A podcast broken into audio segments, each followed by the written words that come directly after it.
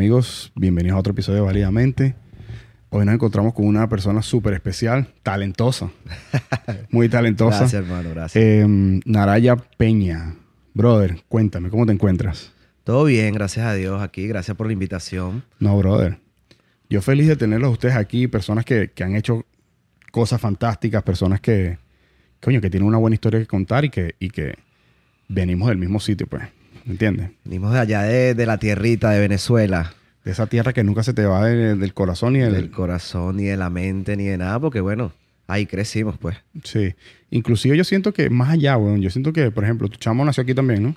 Sí, mi hijo es, como yo le digo, mi hijo es mayamero cubano-venezolano. Sí. Pero nació aquí, es americano, sí. Eh, y ellos, hasta ellos, weón, tienen un, un pedacito de, de, De la tierra. De nuestra historia, de nuestra tierra y todo.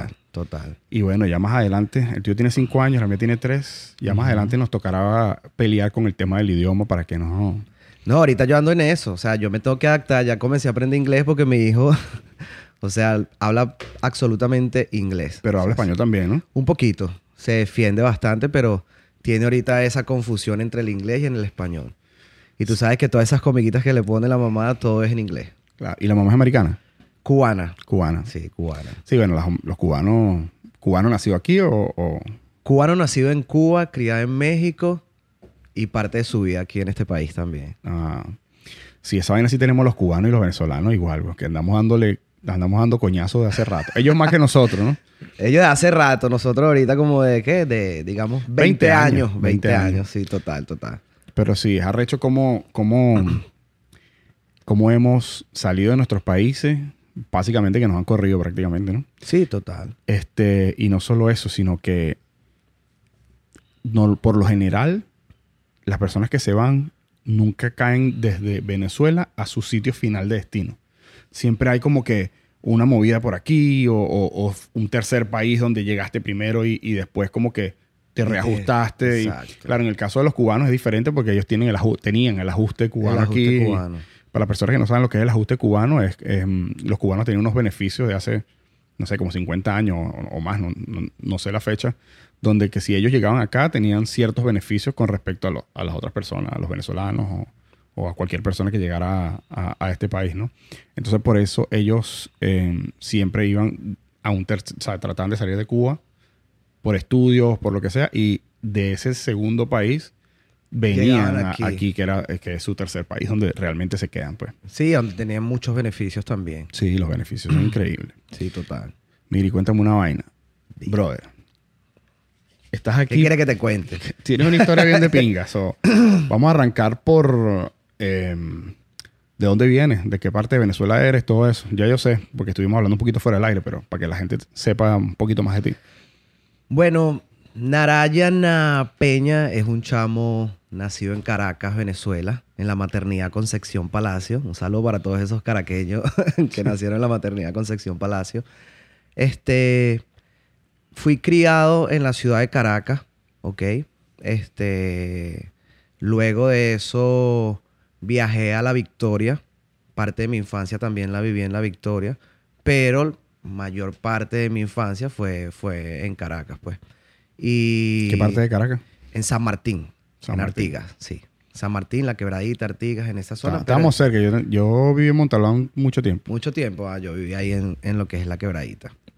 Y bueno, este, comencé, digamos que como cuando estuvimos hablando fuera de, de- de- Del aire. del aire, este, estábamos hablando del tema cómo comencé con los malabares, cómo comencé en el tema de flair bartender, cómo llegué a este país Sí, y lo, todo lo eso. que, lo que me, me interesa mucho es cómo pasaste de hacer malabares a esa transición a ser bartender. Eso tiene un nombre. Flair bartender. Flair bartender, que es el que los que tiran las cosas y, y hacen el show, pues. Sí. ¿Cómo, con- primero cuéntanos cómo, cómo, cómo te, en- te- te pegaste con el, el tema del- de los malabares Ok. y, y a qué edad tenías y todo eso. Y, es para, y mo- vamos desarrollando la historia desde ahí. Ok, perfecto. Yo comienzo con el tema de los malabares cuando tenía 12 años. Ok, recuerdo que un amigo de nosotros que se llama Cebollón, le decían Cebollón, él llegó con el tema de los malabares a la zona donde nosotros vivíamos y él estudiaba en la UCB. Él estudiaba en la UCB, entonces nosotros, siguiéndolo a él, recuerdo que nos íbamos para Tierra de Nadie a practicar malabares con él. Y de ahí nace un grupo de teatro de calle que puedo decir que fuimos los pioneros, los que comenzamos con los semáforos en Venezuela. Nosotros fuimos los que comenzamos con los semáforos en Venezuela y hacíamos show, pero era una obra de arte, era una obra de teatro, mejor dicho, era una obra de teatro que, porque nosotros teníamos monociclo, teníamos clava, teníamos swing, teníamos diablo, y después que terminaba el show pasábamos por los carros a pedir, digamos, como lo que era la propina, pues. Pero después de eso, este, llega, llega, digamos, como la onda de internet, de YouTube, a lo que es Caracas, a Venezuela. Y el tema de los cyber y todo eso. El tema de los cyber y todo eso. Recuerdo que yo pagué dos horas. Pagué dos horas para buscar videos de malabares. Entonces, cuando estoy buscando videos de malabares, este, aparece, recuerdo un flair bartender muy famoso que se llama Christian Delpech, haciendo esto que te estoy diciendo de flair bartender. Y yo dije, verga, ¿qué vaina es esa? Esa vaina la tengo que hacer yo también. Y así fue que brinco al mundo de, del flair bartender porque fue algo que yo dije, me impresionó demasiado y recuerdo que en el Parque del Este, no sé si te acuerdas del Parque del Este, en el Parque del Este, ahí se la pasaban practicando muchachos tirando botellas y para allá fue donde yo llegué y así fue que hice la transición de malabares a bartender. Ahí comienza la historia de mía como flair bartender. Ahora, cuando, cuando empezaste eh, a hacer los malabares, estabas chamo. ¿Qué edad tenías más o menos? Tenía 12 años. 12 años. ¿Y cuánto tiempo pasó eh, en esa transición de, mientras hacías el, cambio? Seis años. Seis años. Sí, este, tenía 12 a los 18 yo comienzo con el flair bartender. Pero ya tenía claro, Yo estaba pensando, ¿no? Porque tiene que ser mayor de edad para hacer todo, meterte en una discoteca y andar con licores y toda la cosa. Ya sea el curso de bartender. O sea, tenías que tener un mínimo de edad que eran 18 años. Entonces, este, hago el curso de bartender y ahí comienzo mi carrera profesional. Mira, y el tema del, de los malabares en los semáforos, siempre he vivido, yo he escuchado muchos mitos como que esos chamos lo están explotando, tú ves al final de la tarde, ves como un carajo viene en una picó y se los lleva, que no sé qué. Todo esa vaina es mentira, ¿verdad? No, lo que pasó, por lo menos en el tema de, de Venezuela, este, llegó un momento que todas las personas, digamos, con condición de calle, los chamitos que vivían en las calles y todo eso, ellos veían cómo nosotros hacíamos dinero, ¿ok? Entonces ahí es donde comienzan, que ellos nos comienzan a imitar a nosotros, con dos limones, con dos botellas de polarcita y todo eso, pero al mismo tiempo en los semáforos comienza lo que es el vandalismo. ¿Entiendes? Mm. Entonces ahí es donde se comienza a satanizar lo que era el tema de los malabares. Porque cuando nosotros comenzamos, eso era algo que todo el mundo se paraba en el semáforo. Mira los malabaristas. Y todo el mundo feliz nos daba la propina y todo eso. Pero ellos comienzan a ver cómo nosotros hacíamos dinero, porque nosotros hacíamos dinero. Imagínate, llegábamos a las 9 de la mañana hasta las 6 de la tarde, haciendo malabares, malabares, malabares. En ese tiempo nos dan 10 bolívares, 100 bolívares, 10 bolívares, 100 bolívares. Imagínate yo en séptimo grado, que tenía 13 años, con mil bolívares en mi bolsillo. Yo acababa con la cantina completa. Brindándola a todo el mundo. Brindándola a todo el mundo.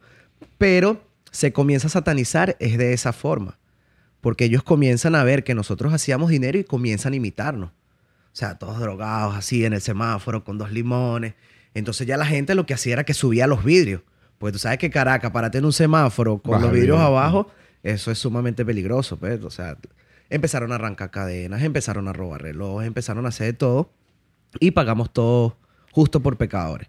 Ya después empezaron a decir que los malabaristas eran drogadictos, que los malabaristas robaban en los semáforos y se comenzó a satanizar todo eso y y bueno, ya cuando llegó ese momento, ya yo estaba dando el salto a lo que era Flair Bartender a algo mucho más profesional. Mucho más profesional. Claro, no, me, imagino que tú ves a estos chamos ahí viendo cómo ustedes hacían dinero.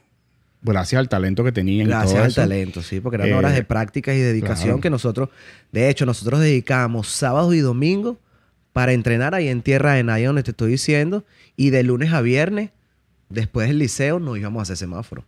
Ahora una pregunta. ¿Cómo hiciste la... ¿Con qué empezaste? ¿Con qué empecé que de... A malavariar. Con pelota.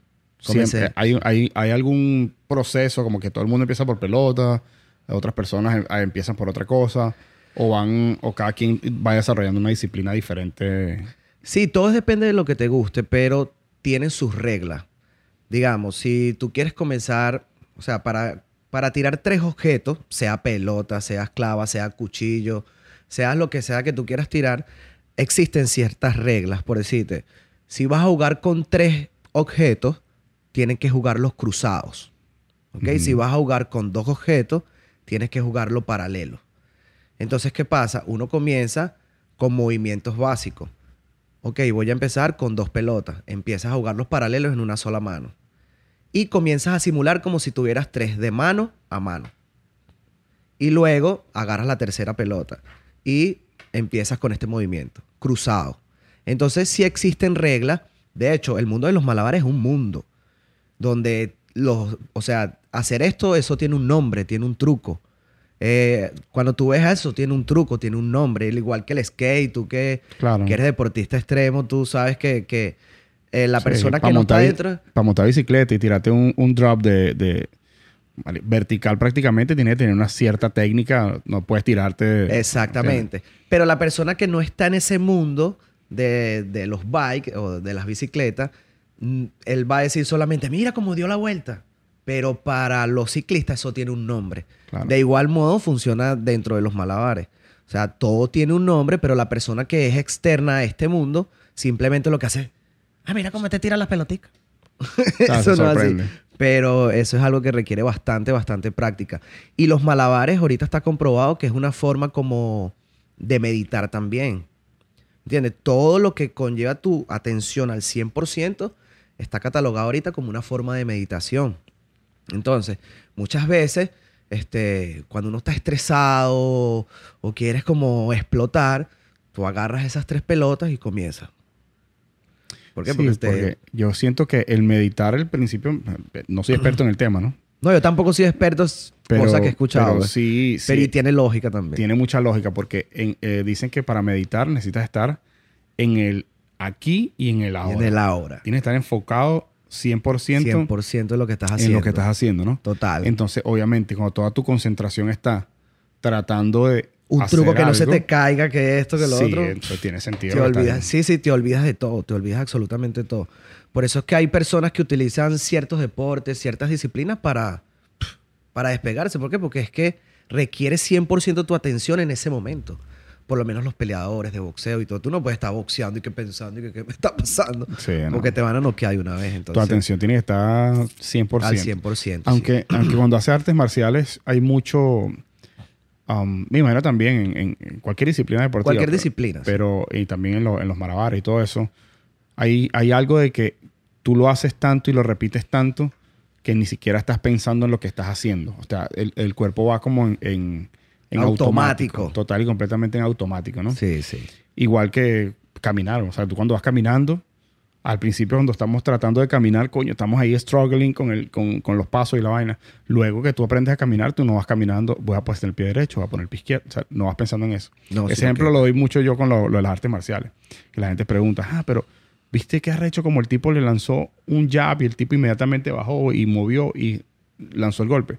Eso no es algo que esa persona, o sea, no existe la rapidez mental tan, o sea, tan rápida como para pensar en lo que vas a hacer como en que dijo, ah, este me va a tirar este. No, eso, es automático. Eso es automático y total y completamente natural. Total. Me imagino que llega un momento que, con la, disciplina eso, eso se va por ahí, pues es como sí, automático. Sí, llega un momento que ya tú estás aquí, hasta puedo estar hablando contigo y puedes estar haciendo cualquier movimiento porque sí, ya tu cuerpo es como todo. La práctica hace el maestro y llega un momento que ya tú todo lo estás haciendo sin estar pensando tanto, pues.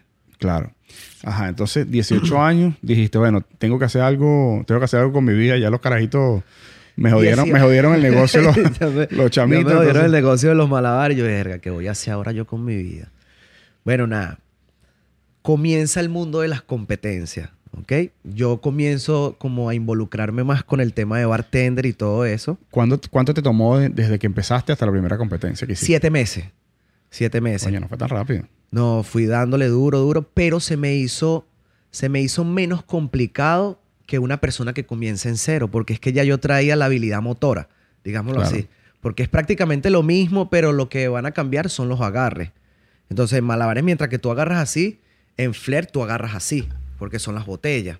Entonces, la habilidad era la misma, simplemente tenía que hacer como ciertos ajustes, ciertos cambios. Entonces yo me entero que había una competencia, eso fue en febrero, la competencia era en julio.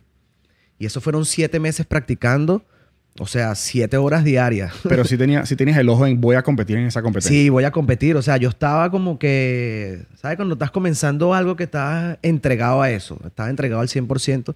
Recuerdo que yo, ahí donde vivía todos los viernes, ¿sabes? Como, en- como buen caraqueño o buen venezolano, todos los viernes hacen A los bochinches, como quien dice. Y yo me paraba el sábado en la mañana, 6, 7 de la mañana, a recoger todas las botellas. ¿Para qué? Para entrenar. Recogía las botellas de chimeneado, las botellas de anita, todas esas botellas que, que dejaban, digamos, lo- las personas que estaban tomando, pues. Y así empecé mi entrenamiento, entrenamiento, entrenamiento. Y cuando llega la competencia, me recuerdo que era en Valencia, en un hotel que se llama Ucaima Suite. En ese hicieron, hicieron un evento gastronómico. Y en ese evento gas- gastronómico hicieron la competencia. Y en mi primera ronda yo como que pasé a la final porque iban eliminando.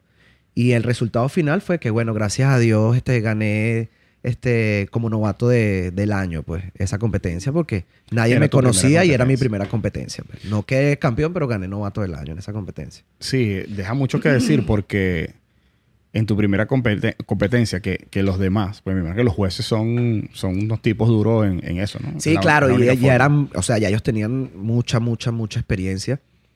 Y, y bueno, en ese tiempo también yo tenía, eh, o sea, como digamos mi mentor, mi profesor, el que me enseñó, ya tenía también mucha experiencia. Se llama Eduardo González.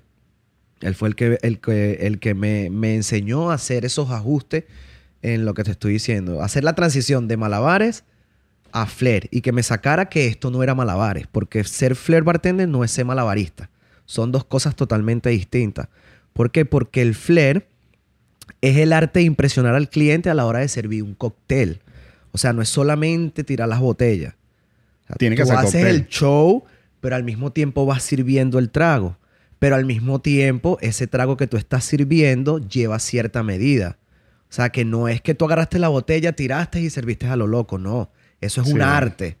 Me imagino- Entonces, claro, no- no yo pensé que era tirar. Dale, sirve, sirve, sirve y ya. No, no, no. No era así. Tenía su, su cosa. pues. Sí, puede hacer un show muy arrecho, pero si el trago sabe malo, no. ¿Sabe malo? Exactamente. Y no tiene sentido. Pues, o sea, todo tiene que ir, o sea, como en armonía. No, y no, El trago que- como el show. Y lo que me parece arrecho es que, em, a diferencia de los malabares, que tú estás enfocado en que no se caiga la pelota, por llamarlo de alguna forma, Ajá. es un, es un principio básico, que no se caiga la pelota, que no se te enrede el, el- ¿cómo se llama? El que es así, que, el- que le dan... El Devil Steel. Ajá, ese. Y el Diablo, el que es así con, como un yoyo. Como un yoyo gigante. Ese es el Diablo, ese es el Diablo. Eh, tú tienes que estar pendiente que no se te enrede la cuerda, que no se te caiga la pelota o que no se te caiga el cuchillo.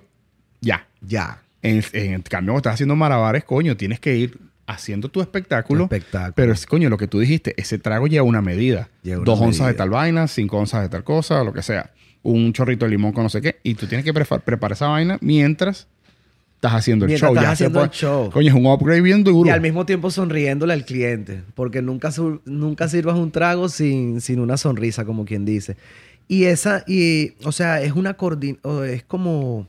Tienes que estar tan coordinado. Porque digamos que si tú vas a hacer un show preparando un mojito, tienes que colocar la menta, agarrar la cucharilla, tienes que colocar el azúcar, luego el ron, luego esto. Entonces, sí hay que entrenar bastante y sí hay que saber, este, o sea, sí hay que estar claro de lo que se está haciendo, pues, porque este, tampoco tú puedes poner en riesgo al cliente.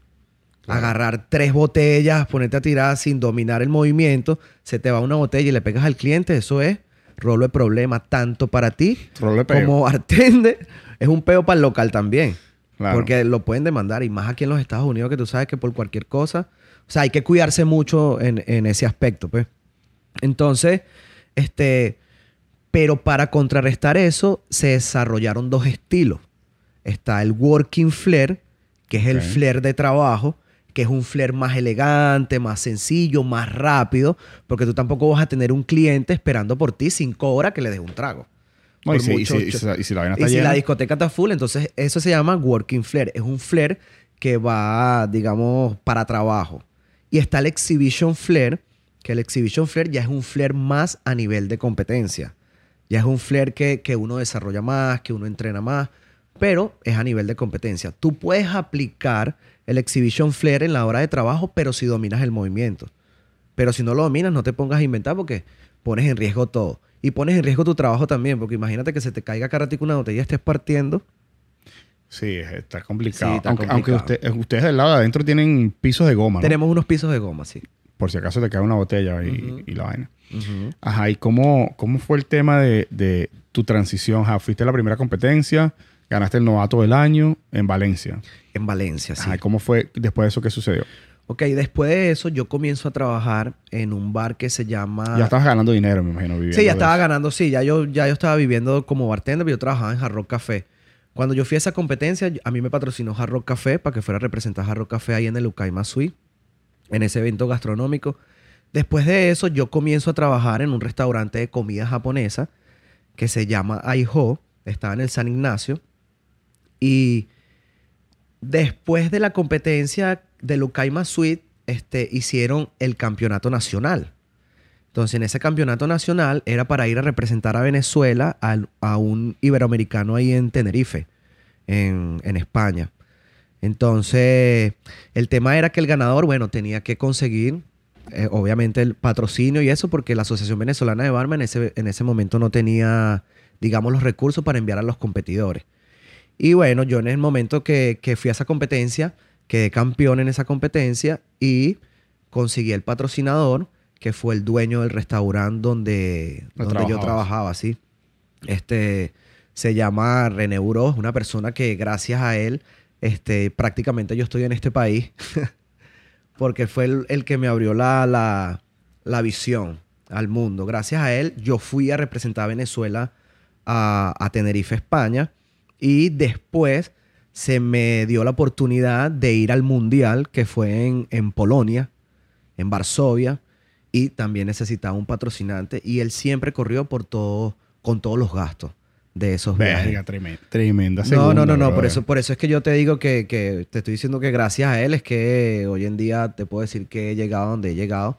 En- o sea, o parte de- de- de- del apoyo que él me dio hizo que yo hoy en día hasta esté en este país y ya te voy a contar por qué. Entonces, coño, que arrecho que, que alguien crea en ti de esa forma, ¿no? Como Sí, que- total, total. Y más cuando es un restaurante. Ujú. O sea, no es que como que el carajo dice, bueno, yo tengo una discoteca, voy a patrocinar a este chamo para que vaya a hacer la vaina y me dé, me le dé publicidad a mi discoteca, ¿me entiendes? Sí. O sea, No, era un restaurante de comida japonesa y eh, sabes que estaban los locales del San Ignacio y al frente estaba la terraza. correcto. Y en esas terrazas, esa terraza, en el momento que yo llegué, estaba, digamos, como muerta, no había rumba, no hacían nada. Entonces, bueno, llegué yo con las ideas, vamos a montar un bar aquí, vamos a hacer show y esto. Y lo que yo le pedía, René, necesito esto, necesito este bar, necesito esto, necesito lo otro. Él ya vivía aquí en los Estados Unidos, me lo traía para acá. Y así empezamos a armar esa rumba ahí de Big Bar, se llama el bar. Br- brutal, bro. No, no, no, brutal. Fue una, una cosa bastante chévere. Y lo, lo que, lo que me gusta es que, o sea, cambiaste, o sea, hiciste los ajustes buscando como que siempre mantenerte con el tema de, de- de los malabares y toda la de los cosa. malabares, sí. Hiciste los ajustes, te fuiste y, y cambiaste como que de, disciplina, pero Ujú. manteniendo lo- los principios básicos, básicos que es mantener las vainas en movimiento. El ¿no? movimiento, exactamente, como esa habilidad motora, pues eso siempre fue así. Él me recuerdo que él, él- él nos dijo a nosotros, al sushi chef, al chef de la cocina caliente y a mí. Nos dijo que prepárense porque voy a abrir un restaurante en Miami y ustedes se van a venir conmigo. Y nosotros, nosotros que en Miami, nosotros, nosotros que en Miami. Yo ni visa tengo. Yo ni visa tengo. Yo ni visa tengo. Y después, como al año, bueno, muchachos, vayan a sacarse la visa que nos vamos para Miami. Y nosotros nos vimos la cara, nosotros en Miami, imagínate nosotros en Miami. O sea, en tu, en tu, en tu mente, o sea, Mm, mm. Nada que ver con... Nada, con- en los Estados Unidos jamás. Yo jamás me imaginé estar en este país.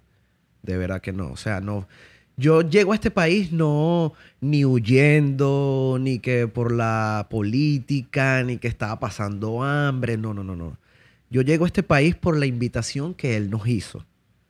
Para nosotros venir aquí a inaugurar el restaurante. O sea, yo me iba a encargar del inventario, a crear la carta de cócteles, a entrenar al personal y todo eso.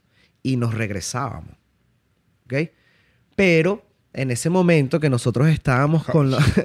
en ese momento, nosotros recuerdo que llegamos al aeropuerto y él nos recibió en una camionetota y nosotros, caminando una camioneta. nosotros decíamos así. ¿Será que nos van a sacar los riñones aquí? Sí, nosotros decíamos, ay, chaval, nos metimos nosotros. Pero era algo porque, bueno, era natural. Veníamos de Caracas, chamos de, de, de, de ¿sabes? Que no, no, nunca habíamos visto esos lujos. Nuestra vida era una vida normal del caraqueño a pie, pues el del metro, el que agarraba el métrico en Artiga y se iba para... Lo tenía cerca por lo menos, güey. Sí, subía para el San Ignacio, todo eso. Entonces cuando llegamos, él nos dice, nos, nos lleva para, para el hotel donde nos íbamos a quedar. Y prepárense que lo vengo a buscar a las 7 de la noche. Ah, bueno, dale, está bien. Él nos viene a buscar, eso fue en el 2012. Que les tengo una sorpresa. Nos vino a buscar y nos llevó para el America Airlines para la final de los Miami Heat. O sea, imagínate cuando nosotros llegamos a ver a los Miami Heat en una final, o sea, en la NBA. Nosotros que venimos de, de, O sea, nunca, nunca, nunca, nosotros lo que hemos vivido aquí desde el día uno, nunca pensamos o nunca nos imaginamos que nosotros íbamos a vivir eso. Pues. ¿Qué, pensaste cuando entraste en ese estadio, bro? Entonces, cuando yo entré al estadio. Que ese estadio es increíble. tú te puedes, estar sentado de último. puedes estar de último, igual se ve todo perfecto. Brutal, brutal. Yo cuando, yo cuando entro así que veo la NBA, nos vemos nosotros las caras. Mira, ¿qué vaina es esta? O sea, fue algo impresionante, vueltos locos. Vueltos locos total. Y nosotros de aquí, yo no me regreso para Venezuela. el primer día ya sabía. El primer día ya nosotros sabíamos, yo no me regreso para Venezuela que el imperio es malo, estás loco, malo eres tú. que el imperio es malo, yo aquí no me regreso. Y bueno, y así fue, así nos quedamos. Entonces ahí, ya, estando, ya está, ¿tú regresaste a Venezuela en algún momento? No. ¿O regresaste a Venezuela en algún momento o no? no ¿Viniste y no...? Vine y aquí me quedé. O sea, así fue. O sea, entonces ahora me imagino que el, el tema es, ok, listo, ya tengo, ya estoy aquí, ya tengo la persona que me trajo, toda la cosa. Eh, ahora viene la parte más complicada. Ajá. ¿Cómo me quedo? ¿Cómo me quedo? Exactamente. Nosotros, cuando tomamos la decisión de quedarnos, nosotros... Aquí siempre estuviste con tu amigo. Sí, siempre estuvimos nosotros. Este, aquí no existía el tema de asilos políticos. O sea, realmente, sí, o sea, ya, o sea, eso no estaba todavía. Nosotros no teníamos conocimiento de que, mira, te puedes, puedes meter un asilo, te puedes quedar, si, si te pasó algo en Venezuela y todo eso. No existía esa posibilidad. O sea, y nosotros, en esa búsqueda, eh, lo que hicimos fue principalmente pedimos una extensión, porque nosotros tampoco queríamos quedarnos. Sí, nosotros no queríamos incumplir la ley de este país ni nada, porque sabemos que cuando tú haces eso, estás mal. Entonces, lo primero que hicimos fue solicitar una extensión para ver cómo, cómo podíamos hacer nosotros para quedarnos.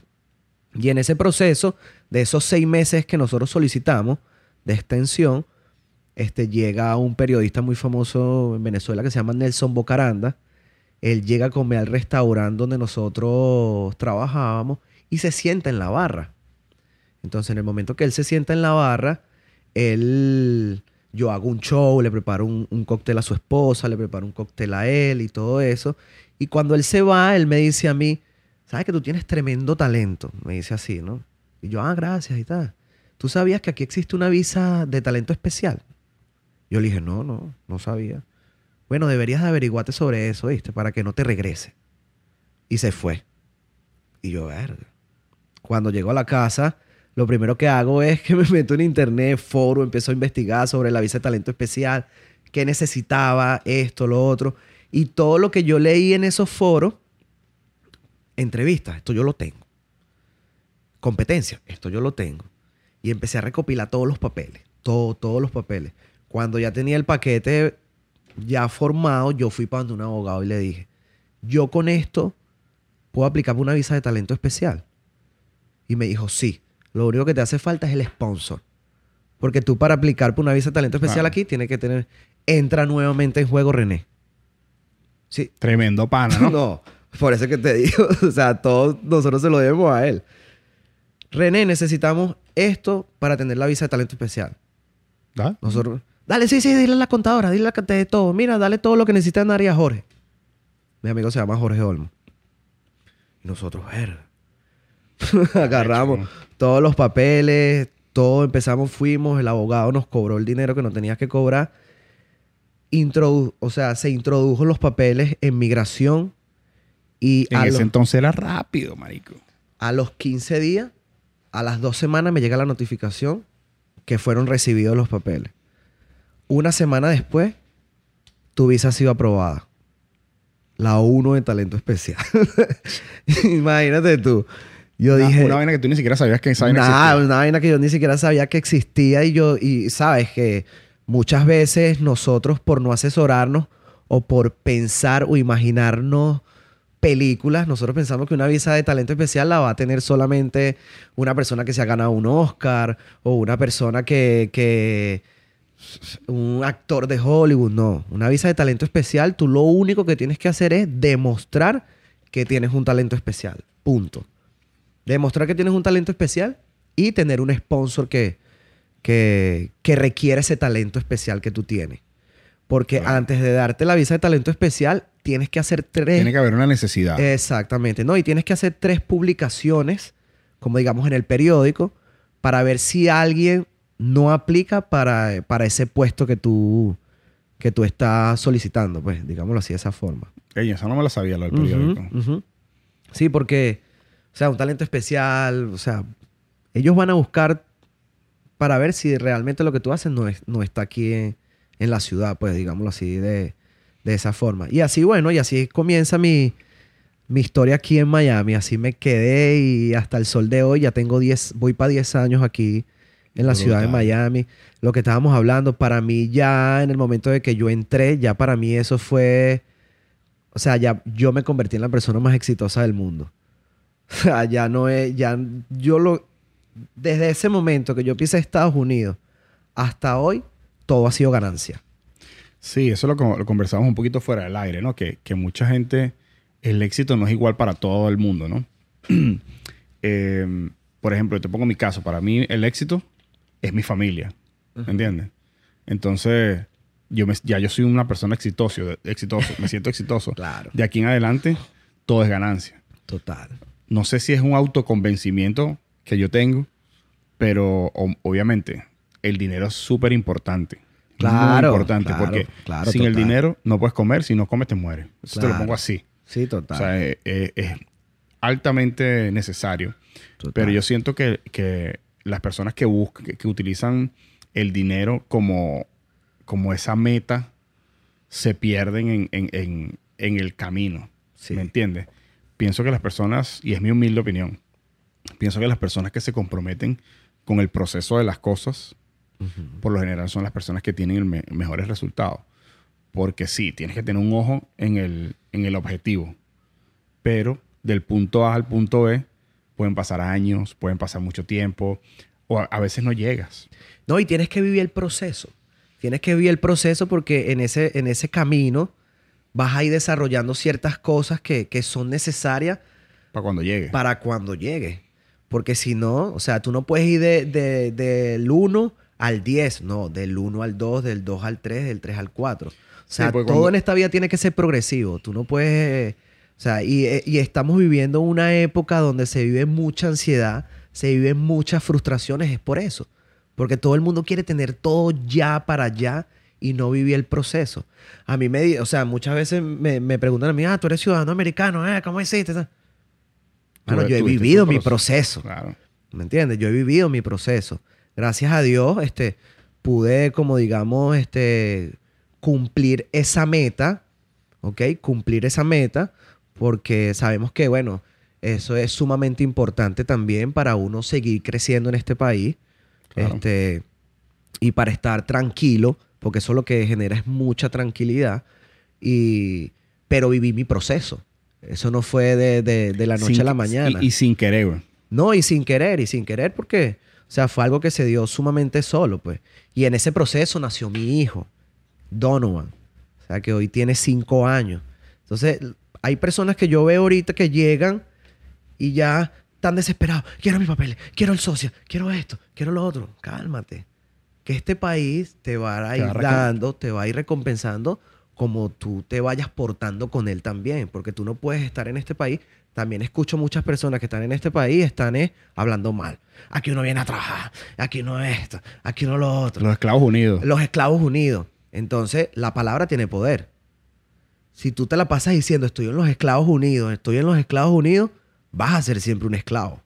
Porque es que tú mismo te estás diciendo, esclavos unidos, tú eres un esclavo. Sí, yo siento que, De que los Estados somos, Unidos, somos esclavos de, lo, de, lo, de lo- nuestros ideales, somos esclavos de lo que pensamos. De lo ¿no? que pensamos. Eh, no, yo te digo, totalmente de acuerdo contigo. Eh, para todos no es el mismo proceso. Para unas personas dura mucho tiempo, para otras personas eh, es un poco más rápido. Ujú. Hay personas que se casan y whatever, es mucho más rápido todo el proceso. más rápido el proceso. Hay otras personas que tienen que vivir su asilo completo, años y todo. Pero al final del día tú estás, estás aquí, tienes tus papeles, tienes tus cosas. Y sí, yo entiendo, las personas, las personas que viven acá nos entenderán un poquito más. Eh, a veces te frustra. Sí, claro, no, porque- claro. Porque Claro, nos, nos enfocamos en que el, en la ciudadanía, en la residencia. Pero, oye, ¿qué vida llevamos nosotros aquí? Claro. que compara, o sea, tu vida aquí con lo que hubiese... Primero, si tú estás aquí y no estás en otro sitio, es porque aquí es, tienes algo que te ata aquí. Ya sea Claro. eh, tu familia, ya sea eh, tu, tu trabajo, tu, tu, tu progreso. Claro, total. Eso es lo que te ata aquí. Si no estuvieras en otro sitio, Claro, ¿me entiendes? claro, yo, conozco yo conozco personas que han vivido aquí y dicen, no, mira, no me gustó. Me Me, voy, no, no, me voy para otro país. Pa- no me voy para Venezuela, me voy para España. Me voy para Europa, O exacto. me voy para Europa. A mí me pasó al revés. Yo viví en Europa y después me vine para acá. Dijiste, no, me voy para allá. Y yo dije, y teniendo la oportunidad ya de quedarme, facilito. Claro.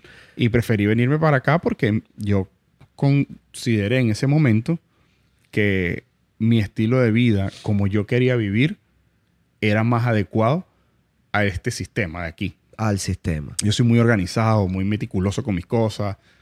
Entonces, ese sistema, no es que lo- los europeos son desorganizados, ¿no? Pero ese sistema de organización de mi personalidad es muy eh, parecido al, al sistema aquí norteamericano. Norteamericano. ¿Qué sucede en Europa? O sea, mí- yo, aunque estés montado en, por ejemplo, yo que viví en Dublín, los autobuses llegan con el segundo ahí a la parada. este, tienen dos pisos, aire, no sé qué, internet, o sea, tienen de todo. De todo. Pero en mi mente yo decía, pero yo no quiero esto, yo quiero estar montado en mi carro. ¿Me Claro, sí. O sea, hay personas que me dicen, igual como las personas que viven en, en New York. En New York, exactamente, que O no sea, necesitan no carro. necesitan ni carro, no necesitan nada. Y ellos, ellos están chéveres y están bien. Y no está mal. No es que yo esté bien ellos están mal o... Son sistemas, son, sistemas, y formas de vivir. Pues. Y entonces cada persona trata de irse al sistema que más se adecue a lo que tú quieras y o lo que, la forma como la que tú quieras vivir. Claro. Entonces total. yo sentía que mi, mi- mi forma de vivir era más eh, cercana Este a, sistema. a este sistema, ¿no? Claro. Y el tema del crédito y toda la cosa. Yo cuando, antes de venirme para acá, ya yo tenía conocimiento de todo eso. De ¿Qué fue lo primero eso. que te sacaste cuando te dieron tu crédito? Lo primero que me saqué... No, brother. Si tú supieras, mira, de- cuando me dieron el... me dieron el, el, el social y toda la cosa, no saqué nada. Yo no saqué nada. Ya. Yo estaba más organizado como que en ahorrar, no sé qué, ta, ta, ta. Ya yo tenía tarjeta de crédito. Ya tenía una vaina también que- también me, me, me ayudó, ¿no? Entonces que cuando llegó el social, Ajá. para personas que no saben, si, si tú tienes tarjeta de crédito de aquí de los Estados Unidos, antes de cuando eras turista, cuando te llega tu social, tú puedes ir al banco y hacer el, el poner tu social, Como el, el cambio. cambio como diciendo, mire, ya soy eh, residente, Residente. entre comillas, o lo que sea. Y todo ese historial de crédito se viene a tu, a tu, a tu social. Tu socio. Entonces te brincas el paso que es súper fastidioso de tener, porque primero el tema es, no tengo crédito, no tengo socio. Después cuando lo tienes, coño, pero es un social, es un crédito nuevo. es un crédito nuevo. no Entonces, tienes historial no acrediticio. tienes historial. Entonces Sí. ahí te vas cambiando, te vas saltando un poquito ese, ese... Eso sí fue lo único que yo- así importante que yo tuve. pues. Brinqué ese, ese salto, ¿no? Y no, yo andaba con un Corolla del 95, papi. Por ahí, desplazándome. Tenía el aire, tenía el aire perfecto. Y andaba yo con mi Corolla del 95 que hasta por Orlando me lo llevaba. A mí me da risa porque en, en Venezuela el carro que yo siempre quise tener era un Toyota Yaris. Era un Toyota Yaris. Llegaste aquí de cualquier Ese es vaina. el carro de mis sueños. Y fue el primer carro que yo fui y me compré aquí. Un Toyota Yaris. ¿Lo sacaste Y yo- nuevo? sí, no, no, no, lo saqué. Un amigo mío recuerdo que, vente que te voy a ayudar y tal, para que te saques un carro. Y broma, me fue y me, me, me metió en ese peo, porque era para ganarse la comisión de los 500 dólares, la rata esa. Déjalo quieto, que ese yo ya después se la descobro.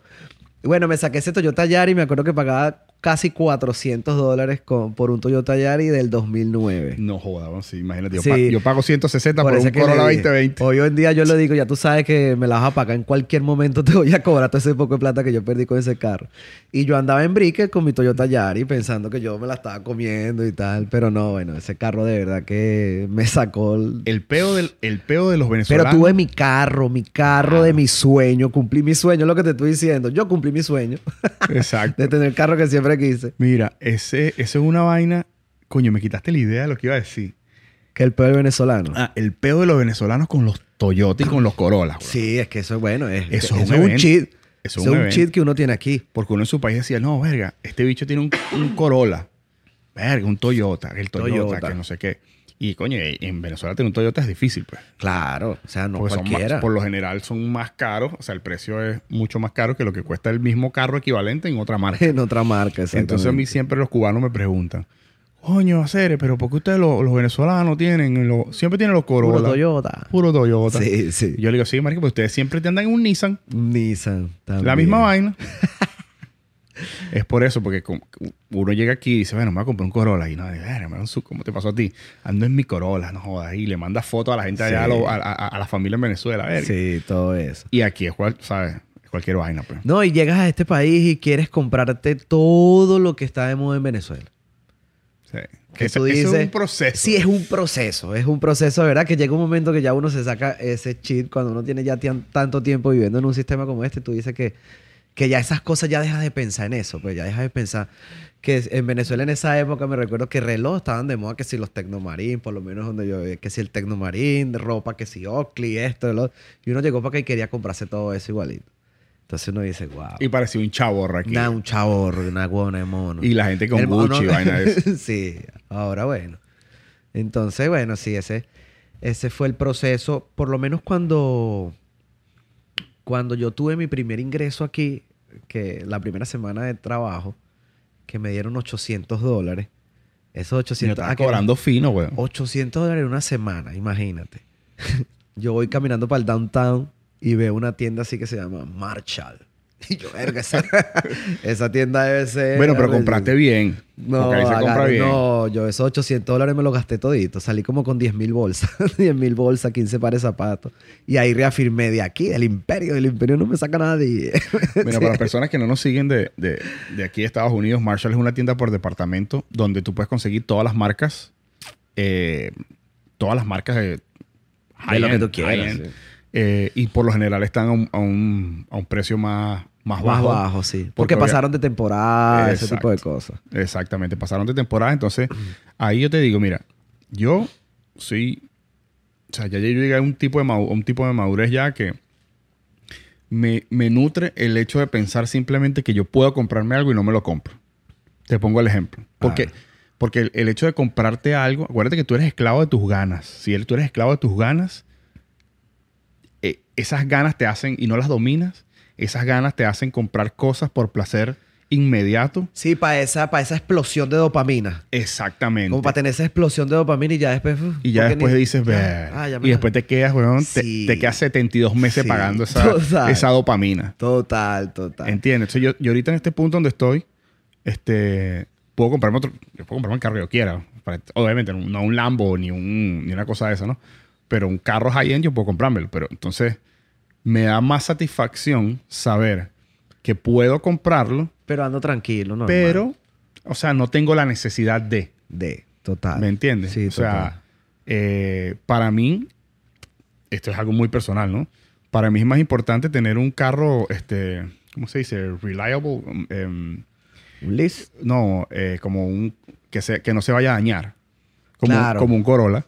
Un Corolla. Que eso tú vas para la luna y, y vuelves y, pura gasolina y cambiar el aceite. y no tienes problema que con pagar más por, por, por un por un carro más, más lujoso, ¿me entiendes? Claro. Yo siento que, bueno, que si, si a lo mejor podría comprarme una camioneta Lexus, sí, pero entonces va a pagar 600 dólares por la camioneta Lexus. Sí. Prefiero agarrar y cada tres meses irme de vacaciones con mi familia. Claro, claro. Pues, ¿me, me entiendes? O sea, Sí, sí, prefiero, sí. prefiero gastar el dinero. El dinero se hizo para gastarlo. y para invertirlo. Igual que el tiempo. Eh, yo prefiero invertir en experiencias para tener experiencias con, con las personas que yo amo. Claro. Prefiero eso a En ten- viajes, tener algo material. te. Tener algo material, porque al final, si, si tú ves como yo me he visto, bueno, las personas que han visto los, los 21 episodios del podcast ya saben. yo tengo una, un- una camisa, un v-neck que llaman aquí, cuello en B, negra, blanca, gris. Y cuando estoy vestido con una chemise es porque mi esposa me vistió. ¿Me entiendes? O sea, va- mantengo todo súper simple, súper sencillo, porque, no sé, o sea, primero me, da- me da fastidio pensar qué me voy a poner. Claro. Esa es una. Pues si tú tienes tres camisas de tres colores, bermudas, yo utilizo puras No, bermudas. y mucha gente exitosa habla de eso, hasta de la ropa. Sí, pero o sea, no, es, no es el punto de... Bueno, no, estas personas, grandes celebridades, dicen que no van a gastar sus energías en elegir Sí. la ropa, pero tiene sentido también, porque a veces, ¿sabes que me voy a poner esta camisa? Voy a- me lo voy mío a no es hacer". tanto por la energía, porque ellos, ellos como que el tiempo de ellos es muy valioso. O sea, ellos están en otro nivel. En otro nivel, En otro nivel. Para mí es como que, no sé, me no... Yo prefiero simplemente meter la mano, agarrar, ajá, esto es negro, un pantalón, una camisa negra con un pantalón claro, estoy listo.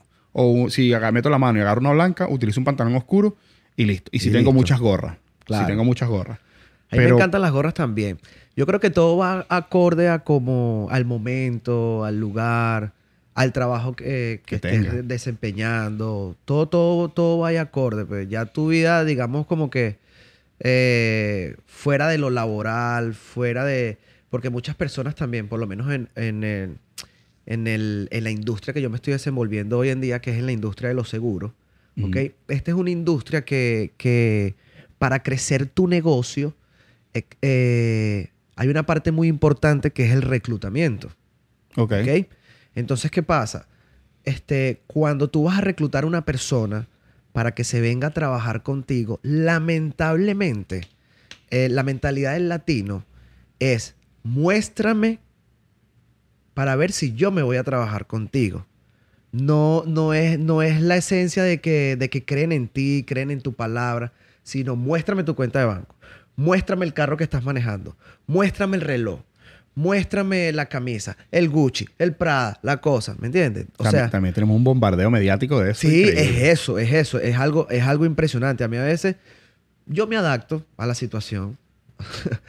Adáctate o muere, como quien dice. Claro. Y como es en la industria que yo me estoy desenvolviendo, ah, tú quieres que yo te muestre un Rolex. Ok, mira aquí el Rolex. Ah, tú quieres que yo te muestre un Mercedes. Ok, un Mercedes. Eh, o sea, por eso que te estoy diciendo, es depende de la industria Claro. en la que tú te desenvuelvas. Ah, que no es mi esencia, Sí, no hay, es mi esencia. Hay, hay ciertas industrias donde tú tienes, o sea, Es como, la, la- eh, digamos, en la- a nivel de música, los reggaetoneros. sí, sí. tienes que tener la cadenota, el Richard Mille, esto, lo otro, para poder ser, entrar en el gremio. Si no, las mismas letras lo dicen, si no, no eres caro, si no, no eres esto, si no, no eres lo otro. Entonces, ¿qué hacen ellos? Tengo, lo primero que hacen con su primer contrato millonario es, tengo que comprarme el reloj, tengo que mandarse una cadena con mi estatua aquí, así sea fea horrible, tengo que hacer... Pero que sea grande. pero que sea grande, eh, pero es la industria en lo que ellos se están de- desenvolviendo. No, para mí, para mí, pa' mí, brother, yo- o sea, yo utilizo zapatos Vans, bermuda y franela. Eso, eso soy yo, men. Yo te digo, cuando me voy de viaje, por lo general yo, o sea, cuando estoy aquí, es así. Las personas me conocen lo saben. O sea, súper básico. Cuando voy, me voy de vacaciones, yo no hago la maleta. Y la gente me chalequea por las redes. Porque la esposa. Porque la cuando me ven con una chemisita. Mira, el interior, mete. Cuando me ven con una chemisita así más bonitica, rosadita, con un no sé qué, ta, ta, ta, ya, y la gente sabe que ahí esa maleta no la hice yo. que no le hiciste tú. Que esa maleta no la hice yo porque yo no sé, brother. Es que yo también, yo antes me vestía de marca, no es como que estoy satanizando lo- la, la- No vale, para se- nada. No, no, se no, no, no, no, no, no. nada. Sino que, no sé, yo siento que lo más importante es, es ir cambiando. La gente siempre por lo general dice, no, pero tú cambiaste. No, pero mira Claro. este carajo cómo ha cambiado. Yo, honestamente te digo, yo creo que ese es el propósito, ¿no? Claro, total. Cambiar, Total. ir cambiando, ir evolucionando. Total. Y que si, si hubiera la posibilidad de que tú te reunieras con el- la misma, con- contigo mismo de hace 10 años, este, tú dirías, coño, eh, mejoré esto, hice esto, soy otra persona. Claro, total. Aparte que, bueno, le diría que comprara Bitcoin. Total. Si me reunía con el mío de hace 10 Yo años. ahorita compré Chiva. No, es una larga historia, bro. Yo he tenido aquí gente que son gente pesada de, de los he tenido en el podcast, de, de los cripto y de Forex y de todo eso, millonarios. Sí, total. Y, Y te Y, puedes eh, volver millonario en una noche. Sí, de un día para otro, abriste los ojos y... Pero eso es un tema, sí. Eso es lo que me dice mi pana Kevin, que él dice, la gente dice, ah, bueno, este carajo se hizo 200 mil dólares en un día. Ah, bueno, pero ¿y los siete años que yo tengo echándole bola? Echándole bola. Total. Entonces ahí Él está viviendo su proceso y ahorita está viendo el, el resultado porque ya vivió su proceso. Esa es la vaina. Sí, así, así funciona. Mira, en, tus re- en tus redes vi un, el tema que ahorita tú lo tocaste, de los seguros. Eh, vi que estás súper involucrado en, en- en los eventos de las comunidades. Eh, conozco porque lo tengo sobre el- Ok. el, el típico este que, de protección para niños de, de- que tiene un poquito de cabello. Creo que tiene... Child Side Kit. el Ajá, kit. que- ah, exacto. Este, ¿Cómo funciona eso? ¿Cómo yo lo tengo y lo tengo a la mano? Desde que nació mi hija prácticamente porque me lo recomendaron. Pero quisiera saber, ahorita cambiando un poquito el tema de, de, de, de los, em, de las bebidas y de todo eso, Ok. cambiando un poquito el tema de lo que tú estás haciendo ahorita, ¿cómo, porque yo lo tengo y lo sé, pero ¿cómo funciona a la hora de que suceda algo con nuestros niños? ¿Cómo funciona todo el tema del, del kit? Ok. Y explícanos qué es el kit. Ok. Este, primero tenemos que ubicar lo que es la alerta Amber. Y la acuérdate, que es eh, importante. Cuando lo vayas a explicar, y disculpa que te interrumpa, Dale, tranquilo. acuérdate que nos escuchan de otros países que no tienen nada que ver con Estados Unidos. No Ok, escuchan- ok. no. Entonces, para que... No, y es una herramienta que ellos, está, o sea, este kit a cualquier persona que tenga hijos, este, puede diseñarse algo parecido también, ¿ok? Porque ya le voy a explicar lo que, cómo funciona el kit.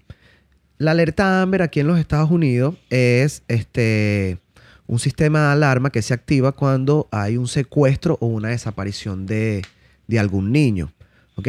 Pero para que esa alerta las autoridades la activen, ¿ok? Tienen, ellos tienen que tener cierta información.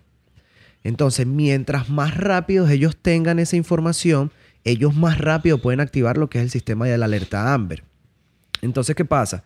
Este kit de seguridad infantil es una herramienta que le permite a los padres poder recopilar toda la información de sus niños en un mismo lugar.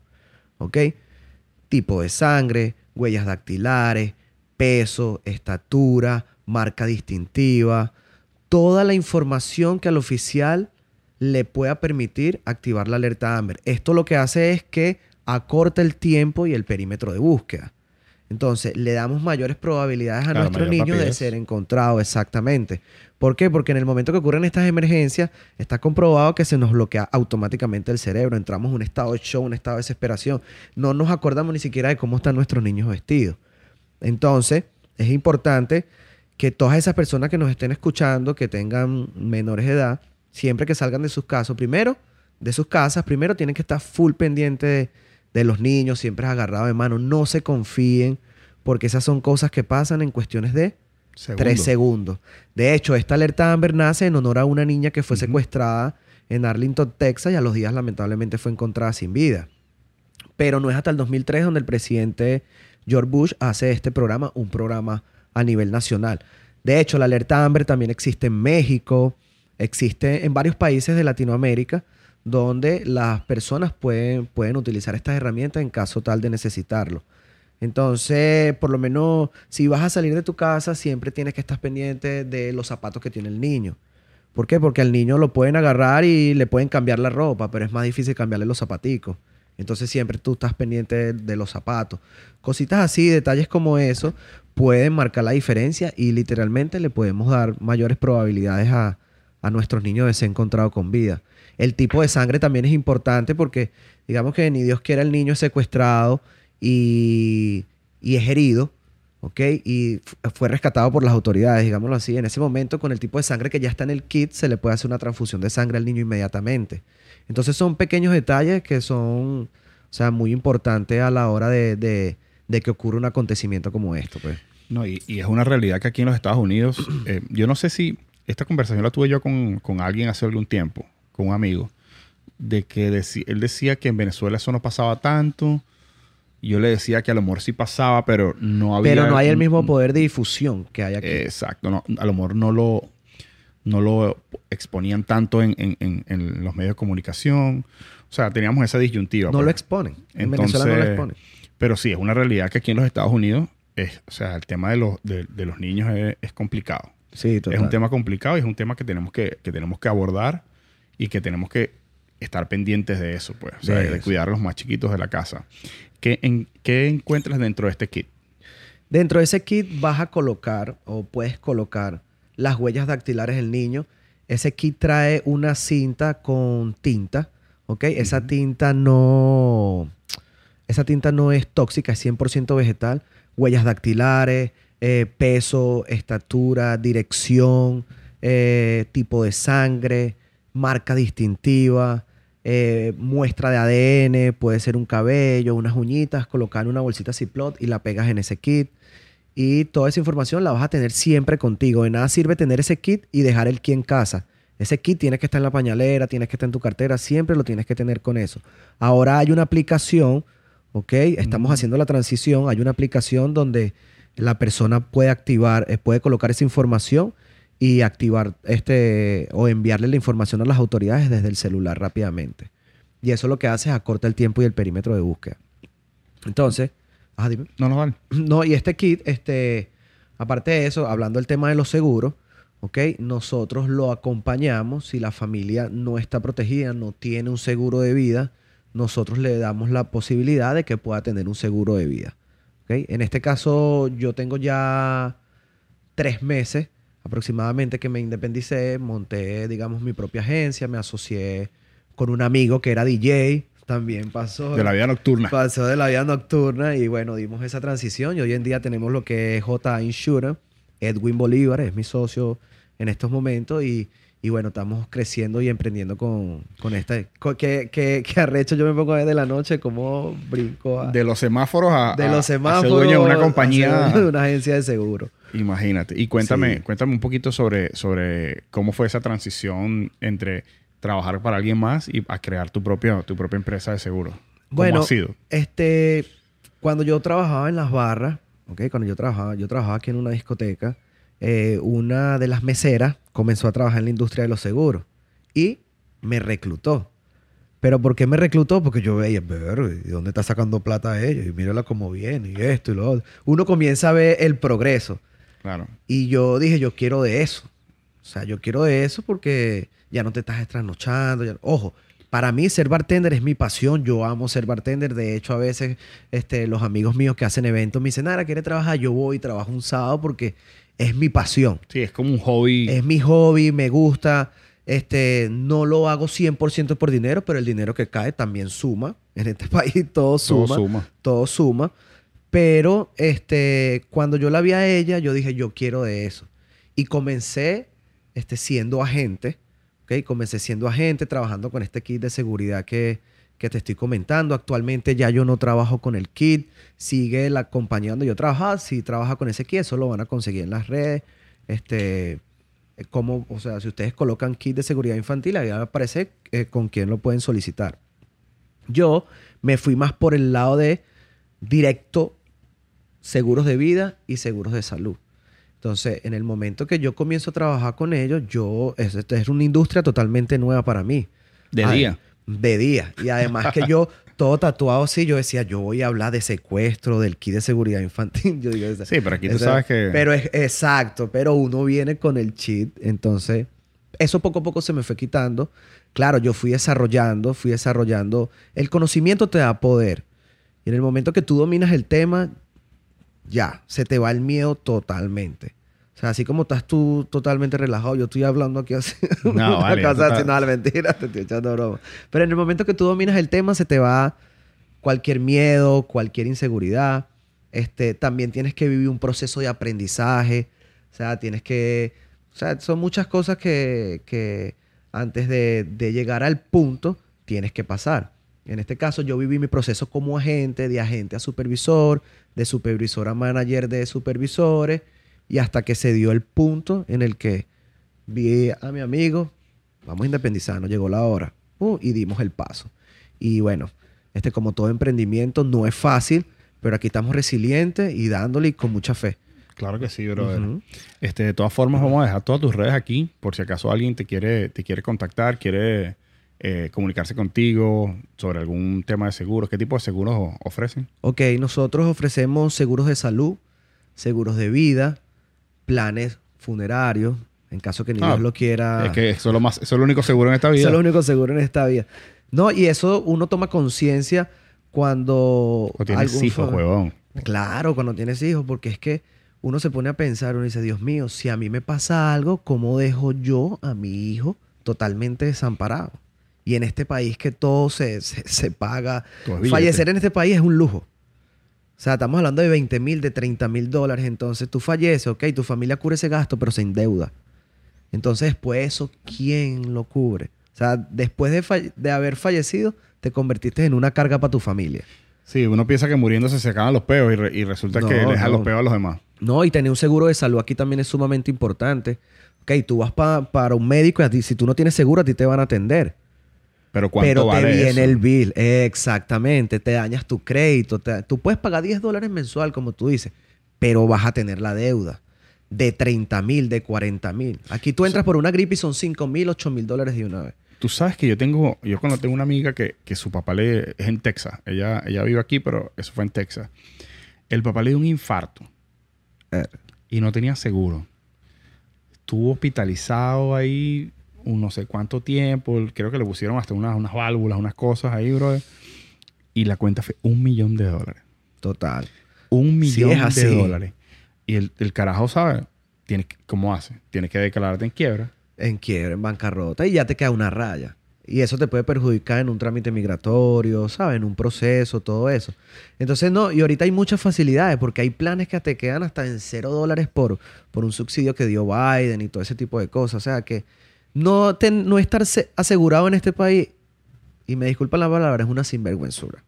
Sí, cuando tienes las herramientas, tienes que usarlas. pues. Tienes que usarla, exactamente. ¿Por qué? Porque es que no somos inmortales, no somos de hierro. O sea, puede pasar cualquier cosa. Como decía Gilberto Correa, ya como es que decía, es mejor necesitarlo y no tenerlo que tenerlo y no necesitarlo. Algo así. Sí, sí, o sea, eh, es, el tema de la salud aquí es un tema. O sea, aquí, aquí lo que sea que te pase, tú estás tranquilo, tú vas para el hospital con, sin papeles o como Con lo sea. se- como sea. Ellos te van a atender igualito, no sé si igualito todo el mundo, pero te atienden, No te atienden, te te atienden. atienden. El tema es después. Coño, tú no quieres, tú no quieres em, venir para acá, o sea, vivir aquí de repente si, si y te pase algo, brother, y quedan, quedan endeudados. No, no, no, mira, yo te- total, yo- yo- total. mira, yo te digo, yo tuve un esguince de segundo grado en el tobillo. Yo pagué, yo tenía, siempre he tenido seguro, Seguro. Desde, que empecé a trabajar en la compañía donde estoy trabajando. Tengo un súper seguro y las cuentas fueron por un esguince como 9 mil dólares, ¿no? Sí. Por un esguince. ¿Y cuánto tuviste que pagar? 30 dólares. Un copago, un copayment. Pagué, creo que fueron. La tipa me dijo: si lo pagas aquí, eh, si lo pagas aquí hoy, son creo que 80 dólares. Si te lo mando para tu casa, son 100. Algo así. Sí, total. Y entonces imagínate, si no tienes el seguro, brother, te pegas ahí No, 8 mil no, dólares por una Ocho pendejada. mil, Por ocho una pendejada. No, y aquí no es como, como en nuestros países que tú entras de una vez y te hacen todo. No, aquí es un proceso. Porque como aquí todo es una demanda, no. Hazte la placa. Ven Claro. para acá. Y ahí va sumando, va sumando. Cuando vienes a ver, una cuenta de 8 mil dólares por una cosa así pequeñita. Sí, nuestro- nuestros médicos allá en Venezuela, el sistema es diferente ellos son como más osados. Pues te dicen, Sí. Mételo para acá y dale, vamos a hacer lo que tengamos que hacer. Exacto. Aquí no, aquí tienen un proceso. Aquí te dicen, ah, mira, este tipo recibió un golpe en el estómago, como me pasó a mí con las costillas. Eso. Ah, este tipo se recibió un golpe que se cayó la bicicleta. Hay que primero dejarlo en observación, hacerle las placas. O sea, es un proceso. es un proceso. A menos que sea algo de vida o muerte que estás ya ah, eh, roto por dentro, o algo, un órgano, algo de eso, si te meten, te meten de una vez para, para el quirófano Para el y eso. pues. de una vez. Pero es muy raro. Tienes que estar muy jodido para que te metan para el quirófano de una vez. No, y justamente, justamente ayer, eh, primero de noviembre, comenzó lo que es un periodo de enrolamiento, que las personas pueden optar por su seguro desde el primero de noviembre hasta el 15 de enero. Es un periodo abierto. De hecho, las personas que no tengan papeles pueden tener su seguro de salud, Coño, eso está bueno. pero tienen que estar próximamente a meter un trámite o a que le lleguen. ¿Por qué? Porque tienes 90 días para tú poder subir al mercado de salud todo tu, toda tu documentación. Entonces, no tener seguro aquí, como te estoy diciendo, ya se convierte como en una excusa porque te están dando todas Todo. las herramientas para que tú estés seguro y estés protegido. Pues. Entonces, por lo menos el venezolano que está llegando, que está metiendo TPS, que está... O sea, es una ventaja que... Sí, tienes tres meses de protección tres aún sin tener de los papeles. protección aún sin tener los papeles. Claro, inmediatamente te llegue, eso se carga en el sistema y ya quedas igual, pues. Este, y bueno. ¿Y qué pasa si no, si no sube, si no te dan los- el tiempo y se cancela la póliza? Sí, automáticamente te Pero esos tres meses estás cubierto. Sí, esos tres meses estás cubierto. Coño, es algo. Sí, claro. Entonces, Algo. eso te da, eso te da. Por- es como te estoy diciendo, so- hay veces que, que pasan cosas de un minuto a otro y, y esos tres meses, bueno, vas a tener tres meses de protección. Y tú sabes que tienes que agilizar. Bueno, a veces no depende de la persona, sino sabemos que ahorita los trámites migratorios están lentos, pero es una posibilidad que tienes, pues, de, de estar asegurado aquí en este país. Yo te digo, yo cuando, yo cuando llegué, este, el primer año, brother, yo no iba a jugar fútbol, yo no, bro, yo no hacía, no hacía nada. Porque yo, como te, yo te dije anteriormente, yo estaba consciente de cómo eran las vainas aquí antes de venir. Tuve esa, esa, esa fortuna que yo, yo- que, vine, que yo vine, yo tengo aquí seis años y tengo 38. Entonces, coño, ya yo vine grande. wow. Ya yo sabía para dónde iba, ya yo sabía para qué lago me estaba lanzando. No me voy a estar ahogando caimanera con este poco de caimanes. Sí, no, que me pasó una vez. Ya, ya después, ya con seguro, ya más tiempo más adelante, me hice un esguince jugando fútbol, bueno, como te dije. ¡Pum! 8 mil. Después me hicieron un, un examen, una colonoscopia, 15 mil. Wow. Este, mi hija, brother, una pendejada. Se me cayó de la cama cuando tenía un año. Que a todo el mundo le pasa. De- yo cagadísimo la llevé para, para la hospital. Cuando, la cuando le lle- llegué al hospital, la tipa me dijo así como que, mira, ay, otro más. Como que eso no... Como que, ah, ya, sí. eso pasó. Esos carajitos son de goma, eso no le pasa nada. No pero pasa nada. mi padre primerizo. Claro. ¿Qué tiempo tenía la niña? un año, Un creo. añito. Nervioso. Y, coño, fui y la llevé. Inmediatamente. La tipa la vio ahí, ah, no pasó nada. Y después tú tienes, tú, aunque estás asegurado, tú puedes ver tu ver tu completo. bill, claro. Marico, lo- o sea, la tipa, una linternita, le vio los ojos. Ah, no, mira, no ha botado sangre, no ha tosido, tan, tan, tan. La dejaron en observación un ratico, no le hicieron nada. No vieron ni agua, weón. Ni agua. Ni agua. Cuatro mil. De una, cuatro, Cuatro mil. mil. Por ir y salir. Por ir y salir. Exactamente. También esta silla una vez se me cayó para atrás y no cayó de cabeza, sí, o sea, no pegó la cabeza al piso, pero cayó así como con el culito y la silla se le vino y le pegó en la nariz. En la nariz. Entonces yo vengo y digo, ajá, pa' ver, se le inflamó de un lado. Y yo digo, ver, ¿será que se le jodió el tabique a esta coña? Entonces dije, como, como te digo, lo que tú siempre comentaste ahorita, el seguro es súper importante. Teniendo seguro, yo no voy a estar viendo a ver si mi hija... ta- Llévala, ta- utilízala. Voy y la llevo. Claro, exactamente. Voy y la uno llevo. la piensa, uno la piensa cuando no tiene seguro. Era, la voy a llevar y si me cobra. Ahí me está pasando eso. O sea, me pasó hace como dos meses. Mi, mi familia está aquí, mi mamá y mi papá. Y mamá hace como un mes y medio se le subió la tensión. Coño, ¿será que la llevo? ¿Será que la llevo? no, mentira, agarré y la llevé de una.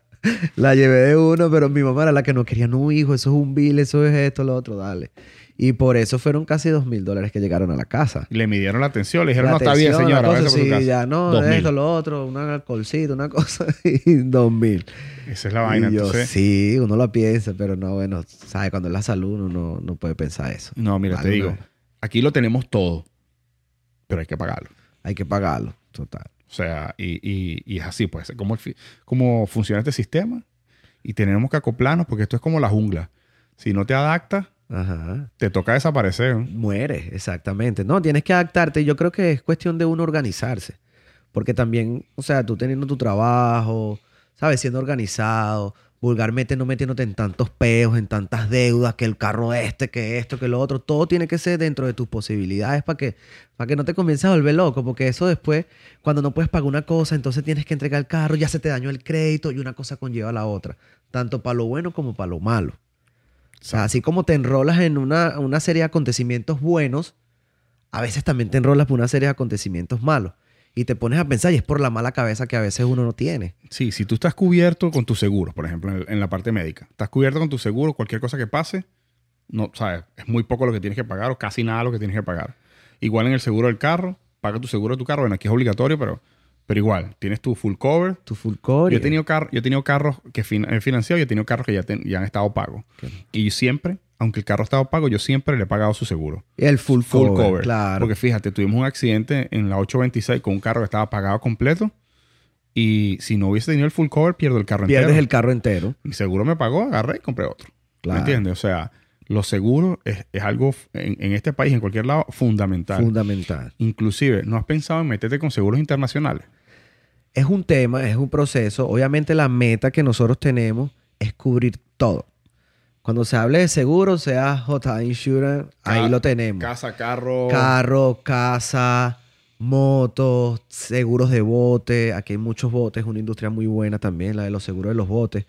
Pero todo es un proceso. Estamos ahorita, ya arrancamos con los seguros de vida, los seguros de salud, los seguros suplementarios. Estamos, estamos en ese proceso, pero sí, la meta es esa. La meta es llegar pff, a, a todos lados. A pues. todos lados. Sí. ¿Sabes que mi- mis padres hacen, mis padres y mis hermanos hacen un súper sacrificio. Ellos viven en Venezuela. eh, hacen un súper sacrificio, bro. Ellos tienen United Health, Healthcare. United Healthcare Tienen un, un seguro internacional. Internacional. Eh, sí sé que los, los...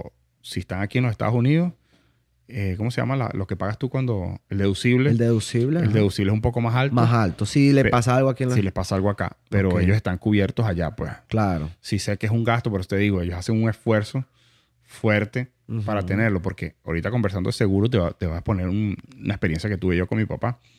Mi papá tuvo cáncer en las cuerdas vocales Ok. allá en Venezuela hace, no sé, pueden ser 15 años, algo de eso, más o menos. Y, brother, por tener un seguro internacional, fue que mi papá se salvó, güey. Claro. Fue porque mi papá Sí, se salvó, total. porque a él, a él, a lo mejor dólares más, dólares menos, eso estuvo como por un millón de dólares Sí. todas las cosas que a él hicieron. ¿Me entiendes? Total. Y entonces él, él tiene su médico aquí y todo. Su médico principal. Su médico principal es aquí. O sea, él, él viene eh, porque obviamente él, él hicieron una traqueotomía y le removieron las cuerdas vocales. Él tiene una válvula. Eh, él habla por esa válvula. Tú ni te enteras. Habla por teléfono con él y todo y ni te Y enteras. normal. Normal. Claro. Eh, obviamente, si la voz es súper ronca. Pero tú ni te enteras, pues. O sea, y, y todo lo que a él le pasó, sobrevivió todo eso. Lo operaron dos o tres veces. O y sea, todo eso fue cubierto por su seguro. Todo. ¿Qué hubiese pasado si él no hubiese tenido seguro? La familia corriendo. No, y como... Y allá. Y en ese tiempo existía el GoFundMe. No, No nada. existía nada de eso. Entonces yo creo que a veces también las personas se aprovechan de, de- de esa plataforma, ¿ves? O sea, porque muchas veces hay personas que, que, que, que tienen la, la, o sea, digamos como que tienen la oportunidad de, de, de no pasar por eso. Pero, ah, no, si pasa algo uno, porque te lo digo porque una vez me lo dijeron. Y yo dije, no, no o sea, no puede ser que, que, que estés contando que con estés eso. contando con esa plataforma. No, si a mí me pasa algo, yo hago un GoFundMe. Mm, ¿En serio tú me estás diciendo eso? O sea, me dejaron loco. Pues entonces, a veces las cosas, así se comienzan a satanizar las cosas. Como, con, como lo- los malabares. Como los malabares, exactamente. Entonces tú dices, wow, o sea, tú estás contando con que si a ti te llega a pasar algo, tú haces un GoFundMe. Y, y hoy en día, si- todas las redes sociales, ah, no, que esta persona tiene, digamos, esta enfermedad, este, vamos a hacer un GoFundMe. vean. Y en algún momento, yo sé que esas personas, por lo menos si están aquí dentro de los Estados Unidos, tuvieron la oportunidad de asegurarse. Porque he visto muchos GoFundMe en casos que a esta persona le dio cáncer, este, por favor, vamos a colaborar, vamos a ayudar. Y a esa persona en su oportunidad le llegó un agente ofreciendo una, una protección en caso de cáncer. Y entonces le dijo no. Le dijo, no, esto, es lo que me quiere vender un seguro. Porque así es que no, así es que muchas sí. veces este, nos dicen, esto es lo que quieres venderme un seguro. Pero no, yo no siento No, que... Seguro de, seguro No, y yo, yo, yo realmente yo no siento que yo soy un vendedor de seguro. Yo soy, digamos, como... Proveedor de servicio. Sí, ese vehículo que tú necesitas para, para orientarte en el tema de los seguros aquí. Porque tú te aseguras o no te asegures. O sea, ya, ok, sí, una comisión, esto, lo otro, pero no representa, te digamos, que yo me voy a volver millonario por eso. ¿Me entiendes? A mí, de hecho, yo me quedé en la industria de los seguros porque me gusta, me gusta este, transmitir eh, la importancia que es estar asegurado en este país. Porque en sus efectos yo, o sea, también tuve la necesidad en algún momento de tener eh, un seguro y no lo tenía. Entonces, cuando tú pasas por esas experiencias que las vives tú mismo en carne propia, tú dices, "Wow, puedo evitárselo a la gente. puede evitárselo a la gente. Claro, también es la forma como tú lo comuniques, como tú lo transmitas, todo eso, porque hay veces que, que, que obviamente en la industria también hay agentes que no saben cómo... Eh, como todo, hay gente salvaje. exactamente, que quieren es, ay, si te mueres mañana, ¿cómo vas a dejar a tu hijo? No, y esa vaina es pedo tuyo. ¿Sí, ¿Sí me entiendes? A que tú le digas, bueno, Mauricio, mira, en caso que ni Dios lo quiera, a ti te llegue a pasar algo, ponte a pensar en el futuro de tu hijo, no lo dejas este, desamparado, hay, este una, Hay una, hay una gran diferencia, te digo, yo trabajo en ventas y, y, soy gerente de, estoy pendiente de eso, que no pase eso, ¿no? este, hay una gran diferencia entre mostrarte el valor de las cosas y de los servicios que yo te estoy ofreciendo, ofreciendo. a arrinconarte y tratar de obligarte a que lleves algo porque a mí me hace falta. Exactamente, venderlo, sí. y eso lo transmite. Claro que Cuando tú tienes hambre de vender algo porque necesitas esa comisión, ese dinero, eso lo transmite. Entonces, automáticamente este, haces que el cliente te diga que no. Lo, más importante es mostrar al cliente el valor de las cosas. Mira, esto vale tanto y esto abarca esto, esto, esto, esto, esto. En el caso de los seguros, me imagino que es estar, yo lo pongo de mi punto de vista, que los, tengo todos. Em, en mi punto de vista es estar blindado. Estar blindado si me pasa algo a mí, estar blindado si me pasa, le pasa algo a alguna integrante de mi familia, estar blindado si yo no estoy. Total. Porque hay una sola cosa segura en esta vida.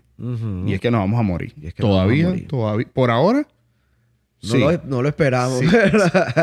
Pero eso es. Si le preguntas a mi pan Alberto, que grabó un episodio con él, eh, médico, me dice, él dice que la primera persona que va a vivir 200 años ya nació. O sea, está bien. Pero por ahora no sabemos todos, si somos... todos nos vamos a morir. Entonces, que, que, por lo menos los servicios que yo tengo como, como una persona que vive aquí en los Estados Unidos, yo tengo seguro de hospitalización, tengo seguro de vida, tengo seguro, eh, ¿cómo se llama esto? Funerario, tengo seguro, tengo un seguro de abogado también. También existe. Tengo un seguro cualquier cosa de abogado. Cualquier trámite que yo tenga, yo puedo, o sea, está, metido en, en eso. ¿Qué otros seguros hay? Tengo seguro de... También hay uno que, entra dentro del gasto fúnebre, que es el de repatriación de cuerpo. ¿Ok? Ese es...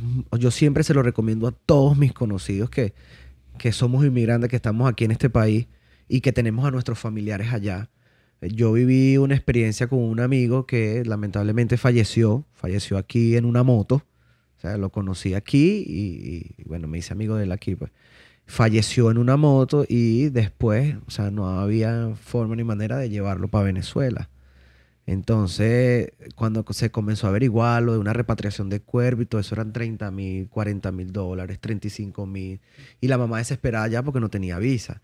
Entonces, buscando la cuestión de la visa humanitaria y todo esto. Disculpa que te hable de estas cosas trágicas, pero son realidades que, que, que, que pasan prácticamente a diario y que no tomamos en cuenta. Todos nos vamos a morir, brother. Sí, que no tomamos en cuenta que tenemos a nuestros familiares allá y ni Dios lo quiera, a nosotros nos pase algo. ¿Cómo ponemos nosotros a nuestra familia allá en Venezuela a pasar roncha para llevarnos para allá? Entonces no pensamos en ese tipo de cosas. Y a veces yo sueno chocante en las redes sociales y todo porque yo hablo así. Yo no digo, hola, ¿cómo estás bajando? Necesitar un seguro de vida, un seguro. No, no, yo te hablo. No eres Gilberto. Sí, chamo, si te mueres mañana, ¿cómo vas a poner a pasar roncha a tu mamá para enterrar? O para, para hacerte un gasto funerario. Marico, protégete. Son 50 dólares que vas a pagar una póliza mensual. Eso te lo gastas en un sitio de cerveza todos los fines de semana. En dos tragos. O sea, el, tema es... Café de Starbucks vale 7 dólares. Sí, el tema, el tema es, si tú te pones a dividir, o sea, todo eso diariamente, estamos hablando que solamente para esa protección estás aportando 3 dólares diarios. Para tu protección. ¿Me entiendes? Entonces, el tema de que, esté, que no tengas un seguro no, es un tema más de conciencia, no económico. Porque aquí los seguros no son caros. O sea, no es algo que te van a sacar unos de la cara, son bastante accesibles. Entonces, bueno, nada. El que quiera un seguro, por favor, me escribe en las redes sociales. Aquí no, aquí dejamos, aquí dejamos todas tus redes a ver, de repente alguien te, contacta. Aunque por lo general el podcast lo ven burda en Sudamérica, pero sí, como hay, un, hay un buen chunk de 30% más o menos que, son de aquí de, Estados Unidos, y de ese 30%, eh, como que el B18 al 20 es de aquí de la Florida. La Florida. Texas también. Bueno, aprovechando que, nos están escuchando de Latinoamérica, un saludo a todos esos panas venezolanos. Todos, marico. Todos son venezolanos. Un saludo a todos esos panas venezolanos, caraqueños, de Maracay, Maracucho, de Valencia, de todos lados del oriente del país, de la isla de Margarita. Un saludo. Se les quiere. Estamos aquí en los Estados Unidos. Este, siempre con, con... Siempre con el corazón en la mano, siendo solidarios, siempre con los pies en la tierra, con los sueños en lo máximo. Y nada, les voy a enviar mis mejores energías a todos ustedes y que si están luchando por un sueño, si están en la búsqueda de, de, ese sueño, no tiren la toalla y vamos para adelante, siempre manténganse humildes, que no se les suba el ego, porque así como sube, cae en dos segundos. A mí me gustaría agregar que tratemos de hacer em, una honra a los lugares donde estamos, porque a veces yo siento que, que hay países que nos abren las puertas y nosotros como que nos queremos agarrar del, del, La confianza. No, como que... ¿Cómo te explico? El tema de la gorra, por ejemplo. Es un tema que yo he tenido un par de discusiones con la gente. Yo siento que hay países que nos han abierto las puertas. Bueno, por ejemplo, Estados Unidos nos ha abierto las puertas. Y puede, puede hubo un momento por ahí por el 2017 donde mucha gente vino y entonces ciertas personas acá se sintieron como que eh, tomados ¿Me entiendes? Entonces yo pienso que mm, agregaría esto, ¿no? Que a donde, a donde sea que vayas, tú haces un venezolano y un pedacito de Venezuela va a llegar a ese sitio. Claro. Pero debemos esforzarnos el máximo por adaptarnos a ese, a ese país, a ese sitio. Y yo siento que la forma más espectacular de ser venezolano en otro país es mezclarte con la gente que nadie, que nadie. Adaptarte a su cultura. Que nadie sepa, adaptarte a su cultura. Total. Obviamente, a la primera que hable, ya tú vas a saber que, eres venezolano. Claro, total. Pero siento que el, e, e, esa sobreutilización de los símbolos patrios en otros países, más que ayudarnos, nos, nos, afecta. Siento que Venezuela la tenemos que llevar en el corazón, aquí arriba, no la tenemos que, no tenemos que, que mostrarle a todo el mundo que somos venezolanos cuando en nuestros sitios de trabajo, con las personas que nos relacionamos, ellos van a saber que nosotros somos venezolanos. Y, en esos sitios es donde hay que marcar una diferencia. Claro, total, total. Tampoco llegar con el ego. No, te digo porque aquí no pasa realmente. En, Estados Unidos no pasa tanto. Pero siento que, hay otros países de Sudamérica donde la migración en los últimos años ha sido bastante fuerte que, brother, o sea, se, se sienten tomados. O sea, Imagínate que de repente tú tienes una vida, eres de otro país, eres de Lima o qué sé yo, de cualquier ciudad, y te llegan ese montón de venezolanos, todos con la gorra, todos con la camisa vino tinto, todos con no sé qué, vendiendo vainas en la calle, no sé qué. O sea, tú. Claro, ¿qué pasó te aquí? Sientes, Te sientes, coño, ¿qué es esto? ¿Qué es esto? ¿Qué es este poco gente aquí? Y comienzas a también, epa, me estás invadiendo mi territorio. Exacto. O sea. Yo siento que lo, lo, más, eh, lo más, como lo dije antes, lo más bonito es mezclarnos suavemente que nadie sepa nada, trabajar, un granito de, todos los días y después, bueno, hacer lo mejor que pueda para aportar a ese país que te abrió la a puerta. Ese país. Eso, esa es mi, mi, opinión con respecto al tema. Mira, brother, te quiero agradecer. Algo, que, algo que quieras conversar, otra cosa que quieras conversar. No, estamos bien, estamos bien. Este, de verdad que mil gracias por la invitación. tremenda conversación. Me hiciste recordar, ¿no? Y trasladarme a en el tiempo 10 años atrás. bueno, 10 años, 20 años. Sí, brother. O sea, es bonito, me lo han dicho las personas ¿eh? que han venido para acá, es bonito conversar y contar tu historia o parte de tu historia porque eso te hace como que más humilde, ¿no? Volver atrás, recordar cómo fue todo y lo duro que pudo haber sido todo ese proceso, porque a veces se nos olvida. a veces se nos olvida en el día a día, se nos olvida de que todo lo que tuvimos que hacer antes para, para estar en el sitio donde estamos. No, A, mí, a mí por lo menos me, me, hay algo que me marcó para toda la vida y es que en el momento que yo decidí ser bartender, este, mi mamá y mi papá, Arlen Gutiérrez y Alexis Puentes, hicieron un sacrificio enorme para pagarme el curso de bartender. Brutal. Y hoy en día, ellos me dicen, esa fue la mejor inversión que nosotros pudimos haber hecho en ti ese sacrificio que ellos hicieron para pagar esos 300 mil, me acuerdo que costó ese curso de bartender, ellos dicen, wow, gracias a ese curso de bartender, nosotros estamos aquí. Ellos están aquí ahorita. O sea, ellos pudieron venir, disfrutar, ver cómo está su... O sea, imagínate lo orgulloso que ellos se sienten en estos momentos que, que tú dices... Su nieto. Sí, nieto, todo eso. Y, y bueno, por eso es que soñar, este, soñar es gratis. O sea, lo que hay es que darle con todo y para adelante. Y gracias por la invitación, hermano. De verdad que sí. Y bueno, me despido de todos. Se les quiere. Mira, brother, cuando alguien que hacía malabares en un semáforo y es dueño de una compañía de seguro aquí en los Estados Unidos y se gana una visa de turista, de, de talento, te dice que sueñes, que sí se puede, Sí. brother, sí se puede. No, y, y fíjense que, que- que con todo eso lo que he logrado sigo siendo la misma persona, sigo siendo el mismo chamo tranquilo, con su lenguaje coloquial, soy así, me gusta hablar así, el que te habla claro. este, hay que mantenerse humilde y yo creo que esa misma humildad es la que me ha llevado a, a- a lo que soy hoy en día y a donde estoy hoy en día, pues. O sea, o sea, siempre siendo yo. Siempre siendo yo. Y es el mismo éxito que tengo con cada familia que yo me siento, orientarlo sobre lo seguro y todo, porque yo, o sea, mientras más real sea, es mucho mejor. O sea, si te critiquen, así te juzguen. O sea, el dinero que puedas tener en el banco, el dinero que puedas tener en el bolsillo, la ropa que te puedas vestir, eso no tiene que cambiar tu esencia para nada. O sea, siempre que tienes que mantenerte humilde, siempre tienes que ser tú y no permitir que nadie venga a alterar tu esencia. Punto. Es así. Y bueno, cambiar no es malo. Yo creo que al final del día cambiar es la meta. Claro que Siempre sí. para mejor, ¿no? Claro, siempre y cuando sea para mejor. Se les quiere. Se les quiere. Familia, eh, pórtense, vamos a despedirnos por allá, la cámara que nunca uso. Así me despido siempre, por allá la cámara que nunca uso. Un gente, abrazo, se les quiere. Mucha suerte.